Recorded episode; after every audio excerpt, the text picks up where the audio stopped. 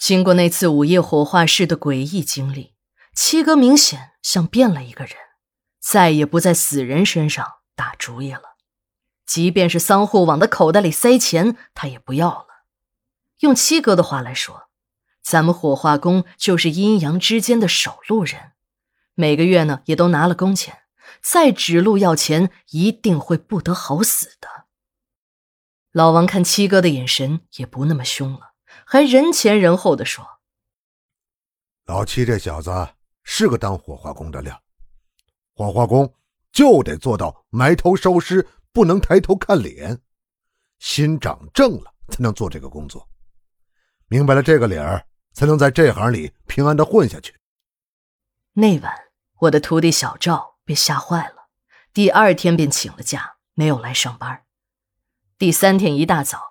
小赵便去了馆长办公室，递交了辞职报告。史馆长把我和老王找了去，征求我和老王的意见。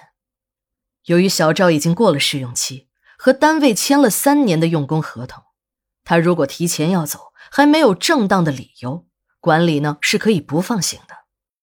殡仪馆也是一个正规单位，不是大车店，你想来就来，想走就走吗？看小赵耷拉着脑袋。双眼呆滞的像丢了魂似的，我就知道那是冯瞎子在火化室中上演火化活人时给吓的。小赵在殡仪馆里做下去的决心当初是很大的，为此还和女友小芳分了手。这也怪我，那次值班时我本不同意小赵参与晚上烧尸的。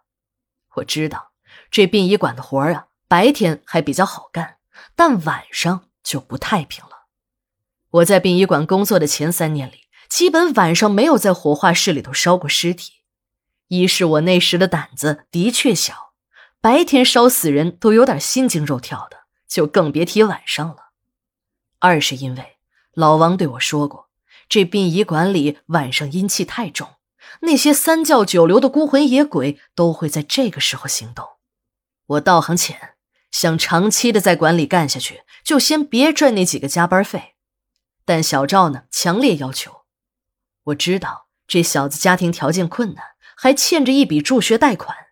想想他的业务能力呢，也算还行，也就点头答应了。没想到还是出了事儿。我和老王同意，史馆长也点了头，一点儿也没难为小赵。史馆长还大度的说：“哎，小赵啊，这殡仪馆虽然算不上什么好单位，可也是个稳定的收入来源。”如果在外边混得不开心，可以随时回来啊！史馆长对我带出来的徒弟很满意。小赵啊，学习刻苦，在几个月的时间里，已经接触了殡仪馆里的大部分业务。再加上他又是民政学院毕业的，理论和实践一结合，这进步的更快。史馆长找我谈过话，只要小赵能够安心的干下去，管理那是要作为重点对象进行培养的。小赵这孩子很有礼貌，离开之前非得请大家吃一顿饭。席间，七哥一直惋惜着说：“小赵，你也太不值得珍惜了，成了管理的正式工人，有了编制都不知足，还要跳墙攀高枝。这大学生的心呀，就是高。你看看我啊，一个临时工，我还不得老老实实的干下去啊？这年轻人老是这儿跳那儿。”那跳这儿的，我看不是别的原因，就是你肚子里那点文化水闹的。管理如果要和我正式签工，把我卖给管理都行。可惜啊，我一个大老粗，人家不和我签呀。这时的小赵也喝了个差不多了，和七哥说：“七叔，你不知道，我是真干不下去了。我以前不相信有鬼时，我什么都不怕。那天晚上。”在火化室里，那个冯师傅的事儿让我相信了，确实有鬼。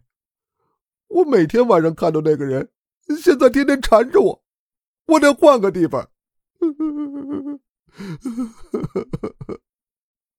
说着，小赵呜呜的哭了起来，向我们讲述起了这几个月来他诡异的经历。原来，小赵的女友小芳看他没有什么出息，就和他分了手。